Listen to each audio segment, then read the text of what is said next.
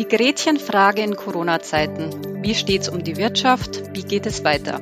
Welche Auswirkungen hat die gesamtwirtschaftliche Situation auf Real Assets, also Sachwerte wie Immobilien und Private Equity? Und welche Rolle können Real Assets in einem Portfolio künftig spielen? Fragen über Fragen, die ich im heutigen WealthCap Talk mit Experten ausgiebig diskutiere. Mein Name ist Sonja Straubinger und ich darf Sie herzlich begrüßen. Die Experten unseres heutigen WealthCap Talks sind Dr. Philipp Gistakis. Er ist Chefanlagestratege für das Wealth Management und Private Banking der Hypovereinsbank und Sebastian Zierer, Leiter Research bei WealthCap. Los geht's. Herzlich willkommen, Philipp. Freut mich sehr, dass du heute dabei bist. Zum Einstieg die entscheidende Frage. Wo stehen wir und lass uns gleich einen Blick in die Zukunft werfen. Wie wird sich deiner Meinung nach die gesamtwirtschaftliche Situation in den kommenden Wochen, Monaten entwickeln? Ja, hallo, vielen Dank für die Einladung. Ja, mit Ausbruch äh, der Pandemie hatten wir einen scharfen Konjunktureinbruch wie seit der großen Depression in den 20er Jahren ähm, nicht mehr. Danach entwickelte sich dann eine erstaunlich schnelle Erholung in den Sommermonaten. Das erste Quartal war ja schon leicht betroffen. Das zweite Quartal war dann ein scharfer Wirtschaftseinbruch. Und im dritten Quartal, wir haben ja jüngst die Zahlen dazu bekommen, dann eine massive, deutliche Erholung der Wirtschaftsleistung nach einem Einbruch in der Eurozone ungefähr um minus 11 Prozent, im zweiten Quartal dann eine Erholung von ungefähr 12 Prozent äh, im dritten Quartal. Aber diese Erholung lässt sich, so wie sich das jetzt auch zeigt, nicht linear fortschreiben. Im vierten Quartal lässt das Wachstumsmomentum deutlich nach. Und mit dem Anstieg der Infektionsraten und der Rückkehr zu durchaus schärferen Lockdown-Maßnahmen wird das Wachstum jetzt im vierten Quartal sicherlich nochmal deutlich stärker belastet werden. Also diese Entwicklung, so erfreulich sie im dritten Quartal war, lässt sich sicherlich nicht im vierten Quartal so fortschreiben. Wie beurteilst du denn davon ausgehend die Situation an den Finanzmärkten? Also die Situation an den Finanzmärkten ist natürlich aktuell charakterisiert von einer massiven fiskalischen und geldpolitischen Unterstützung durch die Zentralbanken und durch die Regierungen. Und die Folge davon ist, dass das Zinsniveau aktuell sehr niedrig ist, in Europa ja weitgehend im negativen Bereich sogar und auch langfristig sehr niedrig bleiben wird. Das sorgt durch den Stimulus, der mit den niedrigen Zinsen einhergeht, natürlich für eine wirtschaftliche Erholung und auch eine Stabilisierung an den Aktienmärkten. Nichtsdestotrotz sind die Aktienmärkte aber natürlich von den wirtschaftlichen Entwicklungen abhängig und es gibt immer wieder mal Rücksetzer, Ausbrüche von Volatilität oder sogar, wie wir das jetzt in der letzten Zeit gesehen haben, durchaus auch nochmal Korrekturen. Europäische Aktien haben ja äh, ungefähr zehn Prozent ähm, jetzt Ende Oktober, Anfang November entsprechend eingebüßt. Die Kernfrage ist für die Finanzmärkte natürlich auf der einen Seite, hilfen, helfen die Niedrigzinsen und die deutliche Ausweitung der Liquidität durch die Zentralbanken den Unternehmen durch diese Krise hindurch. Ähm, aber auch, wie geht's nach dem nach der Pandemie möglicherweise weiter? Also hier spielt eine große Rolle, wie groß die Eigenkapital und die Liquiditätspuffer der Unternehmen sind, aber natürlich auch, inwieweit die Unternehmen langfristig ein tragfähiges Geschäftsmodell haben und auch nach der Pandemie, wenn die Folgen die wirtschaftlichen Folgen entsprechend abgearbeitet sind, auch weiterhin ihrem Geschäft erfolgreich nachgehen können. Und dabei ist sehr wichtig, dass man nicht nur die aktuelle Situation betrachtet, also die Gewinnentwicklung im Jahr 2020, möglicherweise auch zu Beginn 2021, das ja durch die Lockdown-Maßnahmen durchaus noch betroffen sein kann und vermutlich auch sein wird, sondern man muss schon den Blick ein bisschen weiter auf den Horizont richten. Also wie geht es Ende 2021, 22, 23 sogar weiter? Können die Unternehmen auf einen mittel- bis langfristigen Wachstumspfad nach diesem massiven Einbruch zurückkehren. Und natürlich gibt es Unternehmen, die vielleicht diese Phase aufgrund der großen Verwerfungen nicht überleben können und äh, in Insolvenz gehen. Danke. Sebastian, auch an dich lieben Dank. Ähm, mit dir würde ich gemeinsam gern auf die Immobilienmärkte schauen. Diese haben sich ja recht robust erwiesen, nicht so volatil wie die Aktienmärkte. Ist das nur eine Momentaufnahme oder fundamental begründet? Ja, vielen Dank, äh, Sonja. Grundsätzlich ist es, ist es ja so, dass, dass Immobilien ähm, etwas weniger Schwankungen äh, unterlegen sind. Ähm, ähm, es empfiehlt sich aber meines Erachtens eine differenzierte Betrachtung. Äh, Wohnen ähm, ist, ist, ist auch schon in vorherigen Krisen hat sich als sehr robust und resilient äh, erwiesen. Auch bei Büro ähm, kommt mittlerweile, kommt, kommt zwischenzeitlich gut durch die Krise, ähm, gibt eigentlich nur wenige Mietausfälle, keine Preiseinbrüche und wir beobachten eigentlich auch keinen signifikanten Anstieg des Leerstands. Ähm, anders sieht es natürlich aus in äh, Branchen wie der Hotellerie und Gastro, auch zum Teil Einzelhandel, die ja vom ersten Lockdown äh, sehr gebeutelt wurden. Ähm, die, die haben natürlich jetzt auch die Maßnahmen schon deutlich mehr äh, zu spüren bekommen. Ähm, was ich aber auch ähm, empfehle, ist einen Blick auf die Risikoklassen äh, zu werfen. Was ich schon auch von unseren Akquisiteuren höre, ist, dass in den letzten äh, Wochen und Monaten äh, das Core, also äh, Premium-Objekte mit geringer, äh, mit geringem Risiko umkämpft sind wie nie und äh, extrem hohe Preise äh, bezahlt werden, ähm, weil es halt nach wie vor so ist. Äh, der Dr. Gistakis hat das angesprochen, die Zinsen bleiben niedrig, es ist viel Geld im Markt, äh, das investiert werden möchte.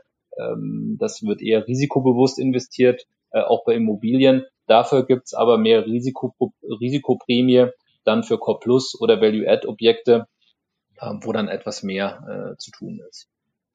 Du erwähntest Hotellerie, Gastronomie schwer gebeutelt. Wie wird die Immobilienwelt nach der Krise aussehen? Erholt sich das wieder? Wo geht's hin, deiner Meinung nach? Ja, wir, wir erleben ja durchaus, dass einige Trends, die gab es ja schon zuvor. Ähm, es gab Flächenanpassungen im Büro, ähm, es gab, ähm, es gab auch bei Wohnen äh, schon Trends. Also wir sehen Corona grundsätzlich nicht als Trendsetter, sondern eher als Trendbeschleuniger. Wenn jetzt natürlich die Menschen mehr äh, von zu Hause arbeiten, ähm, im Homeoffice sind, äh, was ja auch nicht jedem möglich ist, dann, dann wird der Anspruch an, äh, an, an, an Wohnen und äh, Aufenthaltsqualität natürlich, natürlich steigen. Ähm, die Frage ist auch, wie, wie und wo leben und arbeiten wir künftig.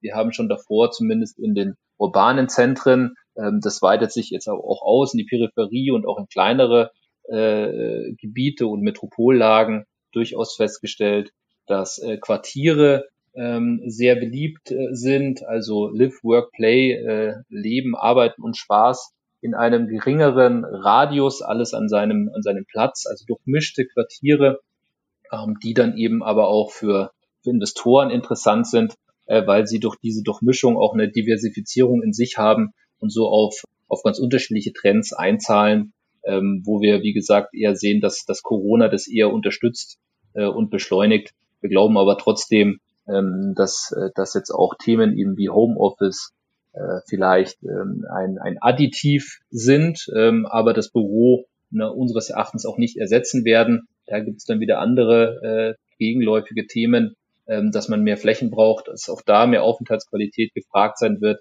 aber dass es zumindest meines Erachtens ähm, auch künftig das Zentrum der Arbeit bleiben wird, zumindest für Bürobeschäftigte. Als Anlagestratege im Wealth Management bist du unter anderem für die Verwaltung größerer Vermögen von privaten Anlegern oder Family Offices zuständig. Welche Rolle können Real Assets, also Sachwerte wie Immobilien oder auch Private Equity, nun in einem Portfolio spielen? Also Real Assets, Sachwerte sind natürlich von der Anlage her sehr langlaufende Investments und somit für Investoren geeignet, die einen sehr langfristigen Zeithorizont äh, haben. Darunter fallen gerade in dem Bereich, den wir betreuen, also im Private Banking und im Wealth Management, insbesondere Family Offices, die durchaus einen Investmenthorizont über mehrere Generationen entsprechend haben. Und deswegen ist traditionell in diesem Bereich der Anteil am Portfolio von Real Assets, sei es jetzt zum Beispiel Immobilien, aber natürlich auch Beteiligungen beziehungsweise das eigene Unternehmen spielt da eine ganz große Rolle. Ähm, es ist eher so, dass viele große Family Offices einen großen Anteil an Real Assets haben und Finanzanlagen, liquide Finanzanlagen eher einen kleineren, also sozusagen unter 50 Prozent Anteil haben für Unternehmen oder für äh, Family Offices, die noch keinen großen Anteil an Real Assets über Immobilien haben, kommt da immer mehr Beteiligungen, Private Equity mit ähm, dazu. Denn Beteiligungen über Private Equity bieten dem Anleger ein deutlich größeres Anlageuniversum als gelistete Aktien. Wir haben, wenn man sich den Weltmarkt anschaut, äh, ein paar tausend gelistete Unternehmen, vielleicht äh, in die Zehntausende, ja.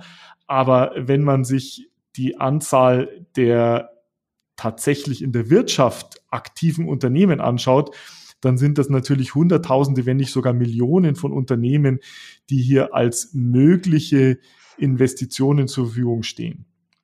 Ein zweiter großer Vorteil, den Beteiligungen bieten, gerade für Family Offices und ähm, Wealth Management Kunden ist, dass solche Beteiligungen keine hohe Kursvolatilität haben und dass man als Anleger eine Illiquiditätsprämie damit verdienen kann. Und zu guter Letzt ermöglichen natürlich Beteiligungen, also größere Anteile an einem Unternehmen, auch die Möglichkeit, auf die Geschäftsstrategie des Unternehmens Einfluss zu nehmen und möglicherweise Kooperationen, Zusammenarbeiten oder neue Geschäftsmodelle hier auszuprobieren.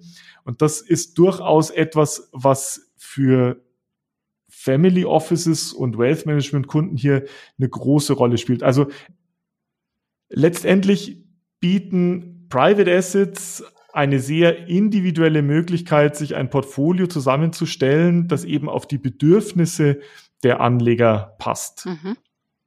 Schönes Stichwort Bedürfnisse. Sebastian, bei Versicherungen, Versorgungswerke, Pensionskassen sind die Bedürfnisse ja teilweise ein bisschen anders gelagert. Wie sieht es da aus? Ja, es geht hier äh, meines Erachtens genau darum, welche Ziele verfolgt denn jetzt in dem Fall mal größer gesprochen der institutionelle Investor mit seiner Asset Allocation. Und äh, natürlich haben nach meiner Wahrnehmung nahezu alle auch liquide Assets wie, wie Aktien äh, auf dem Buch, mit denen sie vielleicht auch Handel betreiben. Aber ein Teil der Asset Allocation ist grundsätzlich bei den meisten dann doch auch längerfristig orientiert, wie es der Herr Dr. Gestages schon gesagt hat, ähm, um eine Wertstabilität ins Portfolio reinzubekommen aber auch um regelmäßig Erträge zu erzielen, also einen, einen planbaren Cashflow ähm, auch zu generieren jedes Jahr, mit dem dann geplant werden kann, mit den äh, Pensionsverpflichtungen äh, erfüllt werden können. Und äh, das ist ganz klar. Also äh, Real Assets, ähm, jetzt zum Beispiel Immobilien, aber auch bei Private Equity, also Unternehmensbeteiligungen, die eignen sich nicht für eine kurzfristige Spekulation. Ja?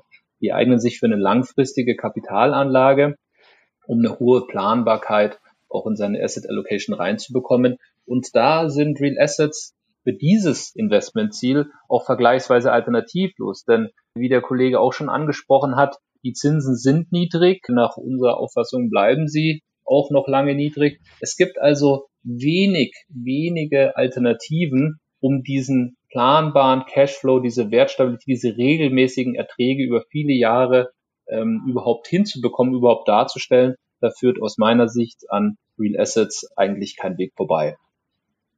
Das führt mich auch noch zu einer Frage, Herr Dr. Gestakis, wie agieren denn in der Wahrnehmung der Hypo Vereinsbank derzeit eben diese semi-professionellen Investoren wie Family Office und vermögende Privatkunden auf das Thema Corona Gibt es da nach, nach Ihrer Auffassung ähm, signifikante Umschichtungen? Da können wir eigentlich gar nichts feststellen. Also der Investmentstil unserer Kunden hat sich eigentlich nicht verändert. Interessanterweise war das eher so, dass wir in der Krise gesehen haben, dass viele Privatkunden, die den Kapitalmarkteinbruch, den Aktieneinbruch dazu genutzt haben, um zuzukaufen. Wir haben also deutliche Zuflüsse in den Strategien entsprechend gesehen. Und die Art und Weise, wie Portfolios gemanagt werden, haben sich eigentlich auch nicht großartig verändert. Im Gegenteil, die Krise hat durchaus gezeigt, dass so ein klassischer Investmentstil durchaus es ermöglicht, durch so eine große, durch so eine Krise hindurchzukommen. Also äh, insbesondere die Sektorallokation spielt ja gerade im Aktienmarkt eine große, wichtige Rolle, ist die zentrale Stellschraube in der Vermögensverwaltung. Und was man hier gesehen hat, dass insbesondere die Branchen Gesundheit und Informationstechnologie deutlich profitiert haben, wohingegen Branchen wie zum Beispiel Autos oder Luftfahrt oder Freizeitindustrie Industrie stark gelitten haben. Und wenn man jetzt ein Portfolio eher defensiv eingestellt hat, wir haben das in der Vermögensverwaltung entsprechend getan, wir waren also eher in defensiven, wenig zyklischen Sektoren investiert, dann konnte man davon profitieren, denn gerade die genannten Branchen Gesundheit und IT gehören eigentlich zu den stabileren Branchen dazu. IT ja insbesondere auch noch ein Wachstumsmarkt und die Branchen Autos und Luftfahrt sind eher dem zyklischen Bereich zuzuordnen. Und wenn man entsprechend aufgestellt war, dann ist man eigentlich sehr gut durch diese Krise hindurchgekommen. Ein zweiter Aspekt kommt hinzu, dass aktuell natürlich gerade aufgrund des niedrig, sogar Negativzinsumfeldes stabile Unternehmen, die eine vernünftige Dividendenrendite erwirtschaften, gefragt sind. Da muss man natürlich ein bisschen aufpassen, denn es gibt Branchen, die typischerweise zu den dividendenstarken Branchen gehört haben, die durch die in der Krise aber stark betroffen waren, wie zum Beispiel Banken, aber auch Energie, Öl- und Gasunternehmen. Aber nichtsdestotrotz spielen solche Strategien, stabile Geschäftsmodelle, die man auch anhand von stabilen Dividendenzahlungen erkennen kann, spielen eine große Rolle als Substitute für Zinsinstrumente. Klassische institutionelle Investoren haben ja auch eher einen sehr klassisch langfristigen Investmentstil. Sebastian, sehen wir da derzeit auch Strategiewechsel oder Umschichtungen oder machen das die Investoren ähnlich wie im Privatkundensegment oder im Family Office?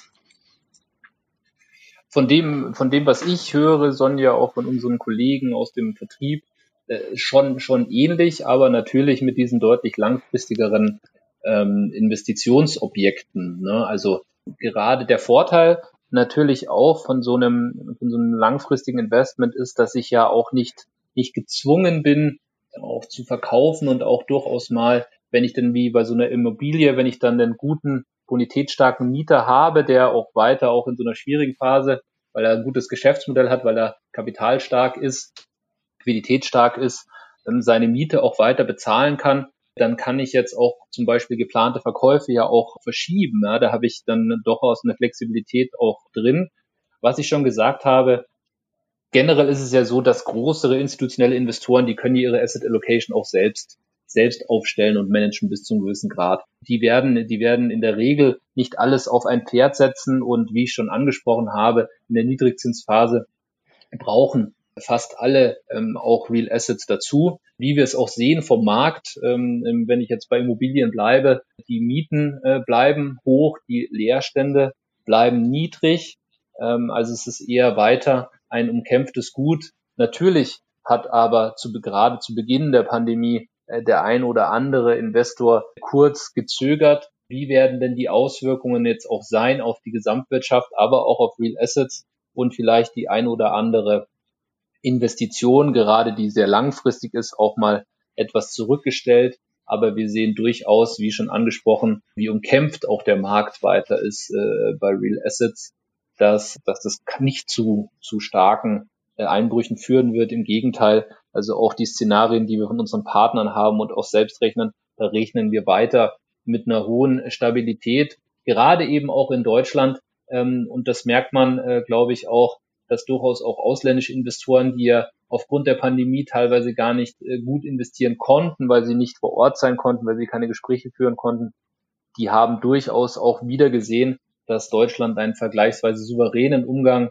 mit der Pandemie hat. Und äh, das, das unterstreicht den Ruf von Deutschland als Safe Haven und dadurch natürlich auch den Kampf um die besten Assets, um hier auch zum Zuge zu kommen, um, um langfristig gute Investitionen sicherzustellen.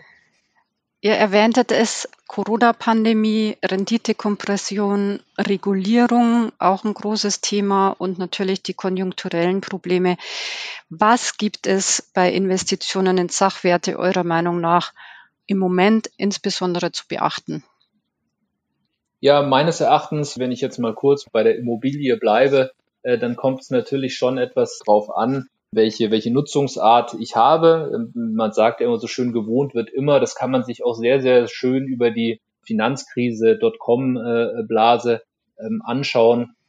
Da hat man nur ganz, ganz leichte Einbrüche eigentlich beim Wohnimmobilienmarkt gesehen. Büro reagiert natürlich etwas, äh, etwas stärker an der Konjunktur. Aber wie ich es schon angesprochen habe, die Renditekompression hält an. Wir sind ja äh, wir sind ja jetzt, glaube ich, die längste Hochphase seit Aufzeichnungen am Immobilienmarkt. Da werden wir ein gewisses Plateau auch erreichen, aber das sorgt meines Erachtens durchaus auch für Entlastung, wenn ich mir Büroimmobilienmärkte wie jetzt hier an unserem Heimatstandort München anschaue, wo wir unter zwei Prozent Leerstand äh, inzwischen angekommen sind. Da konnten wir eigentlich überhaupt nicht mehr so viel bauen, dass die, ähm, dass überhaupt äh, der Bedarf äh, befriedigt werden konnte. Auch bei, bei Wohnen äh, sehen wir es jetzt noch nicht so, dass jetzt da viel, äh, dass es jetzt da viel abzugeben würde. Diese Lebens- und Wohnqualität, die wird wichtiger. Äh, wir sehen da auch durchaus, dass die Peripherieränder davon auch profitieren, auch im Wohnbereich, ähm, weil es natürlich doch angenehm ist, ein bisschen mehr Abstand zu haben, vielleicht in der Tat einen eigenen Garten zu haben, ähm, eine höhere Aufenthaltsqualität zu haben oder sich vielleicht eben genau dieses Zimmer auch mehr leisten zu können, dass man fürs Arbeiten von zu Hause braucht, ähm, das in den teuersten Lagen der Städte schwieriger möglich ist. Da muss man schon äh, drauf schauen. Ähm, wie, wie auch schon angeführt, hängt natürlich allalong auch alles von der konjunkturellen Entwicklung ab. Auch bei Wohnen ist es so, wenn es denn zu diesen Insolvenzen äh, kommen würde, wie beschrieben, dann verlieren natürlich auch Menschen ihren Arbeitsplatz. Das, das, das wirkt sich natürlich auch auf ihre Möglichkeiten aus, Mieten zu bezahlen. Bis dato sehen wir da noch kein größeres Unheil aber es wird sehr wichtig sein, wie wir jetzt durch die nächsten Monate kommen.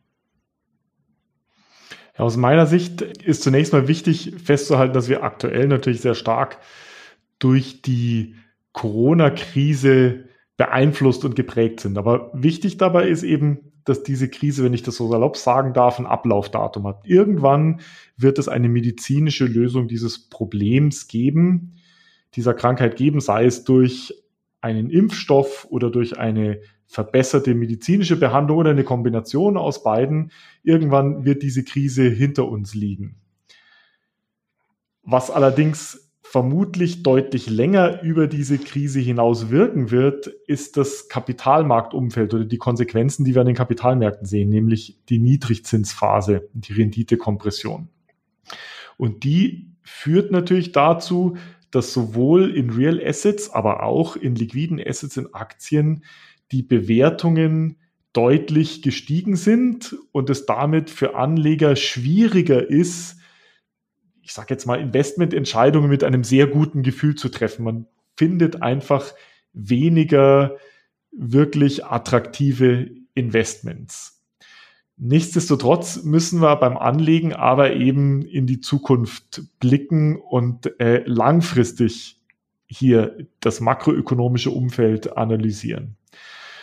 Und da spielt eine ganz große Rolle natürlich, wie jetzt diese Mittel, die durch die Geldpolitik, also durch die Zentralbanken, aber auch durch die Fiskalpolitik, also durch die Regierungen zur Verfügung gestellt werden, wie diese Mittel eingesetzt werden, ob mit diesen Mitteln tatsächlich mehr Wachstum entstehen kann, also ob Investitionen angereizt werden, die uns dann auch mittel- bis langfristig auf einen anderen, auf einen stabileren Wachstumspfad setzen.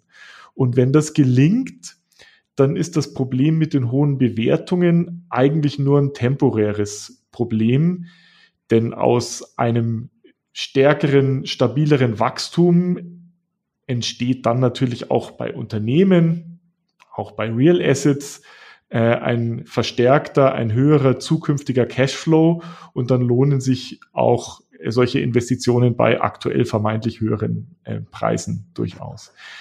Was vor dem Hintergrund aber noch wichtig ist, ist natürlich, dass insbesondere die festverzinslichen Wertpapiere dieser Markt sehr stark durch den regulatorischen Rahmen geprägt ist, der insbesondere für institutionelle Investoren vorgegeben wird. Also gerade Pensionskassen, Versicherungen etc., die sind ja aufgrund des regulatorischen Umfelds gezwungen, einen sehr großen Anteil, Anteil in solchen Wertpapieren zu halten. Und damit werden auch, wenn sich das Wachstum, möglicherweise die Inflation nach oben bewegt, die Nachfrage nach solchen Wertpapieren groß bleiben und deswegen wird vermutlich auch der Renditeanstieg nicht übermäßig dramatisch werden. Und das bedeutet natürlich, dass der Anspruch oder der Bedarf an stabilen, gut verzinslichen Anlagen hoch bleiben wird. Und in diesem Bereich können dann eben auch Real Assets auch im Vergleich zu festverzinslichen, langlaufenden festverzinslichen Wertpapieren punkten. Mhm. Dann vielleicht nochmal auf den Punkt oder nochmal genau nachgefragt von meiner Seite. Also ein Investor, der ein ausgewogenes Portfolio möchte, der Ausgewogenheit nach Rendite-Risikogesichtspunkten sucht, kommt der an einer Beimischung von Real Assets heutzutage überhaupt doch vorbei? Also theoretisch kann ich natürlich ein Portfolio aus verschiedensten Assetklassen zusammenbauen und ich kann natürlich auch versuchen, wenn es mir überhaupt nicht möglich ist oder wenn ich überhaupt kein Interesse an Real Assets habe, ein ähnliches Risikorenditeprofil durch liquide Assets herzustellen, indem man zum Beispiel auf langlaufende äh, Unternehmen mit einem langlaufenden, sehr stabilen Geschäftsprofil, mit dividendenstarken Geschäftsprofil abstelle. Das geht durchaus. Die Frage ist aber, ob so eine Portfoliokonstruktion sinnvoll ist. Wie ich ja ähm, vorhin schon gesagt habe, haben viele Anleger Real Assets im Portfolio. Nicht nur Family Offices und Wealth Management Kunden, auch sehr viele private Anleger haben ja zum Beispiel über die eigene Immobilie äh, Real Assets im Portfolio. Da habe ich zwar dann keinen direkten Cashflow daraus, aber ich spare mir dann zumindestens ähm, die Mietzahlung.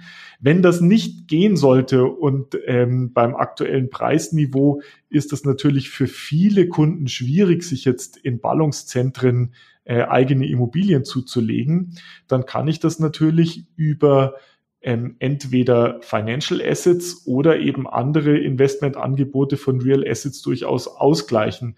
Und aus Portfolio-Konstruktionsgesichtspunkten macht das natürlich Sinn. Denn diese langlaufenden Assets mit einem stabilen Cashflow, mit einer stabilen Rendite bringen natürlich eine hohe Stabilität ins Portfolio hinein und sorgen dann eben auch für einen langfristigen stabilen Cashflow, den ich möglicherweise kommt jetzt darauf an, was der Zweck des Invest äh, Investmentportfolios ist, dann eben in der Zukunft vielleicht äh, für meine ähm, Altersvorsorge entsprechend brauche. Also wie gesagt, man kann alles theoretisch darstellen und es ist durchaus denkbar, dass man solche Portfolios zusammenstellen kann. Die Frage ist, ob es denn im konkreten Fall tatsächlich sinnvoll ist und nicht besser ist, sich langfristige Stabilität durch Real Assets in ein Portfolio entsprechend mit dazu zu nehmen. Danke, Sebastian. Das war eine schöne Abschlussaussage. Sicherlich hast du da auch noch eine Ergänzung dazu. Ja, in gewissen, in gewissem Maße ja eine, eine, eine kleine Steilvorlage, auch durchaus für unser, für unser Geschäftsmodell, weil die, das, äh, diese, diese Nachfrage wollen wir natürlich befriedigen, ähm, sowohl für Privatkunden ähm, als auch für semiprofessionelle und institutionelle. Und natürlich dann auch den Vorteil ähm, des, des erfahrenen Real Asset und Investment Managers auch äh, in die Waagschale werfen. Herzlichen Dank an euch beide, Philipp, Sebastian, für das wertvolle Interview und selbstverständlich auch an Sie, liebe Zuhörerinnen und Zuhörer, fürs Dabeisein.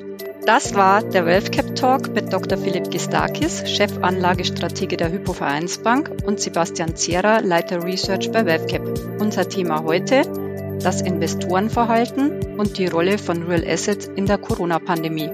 Danke und bis bald.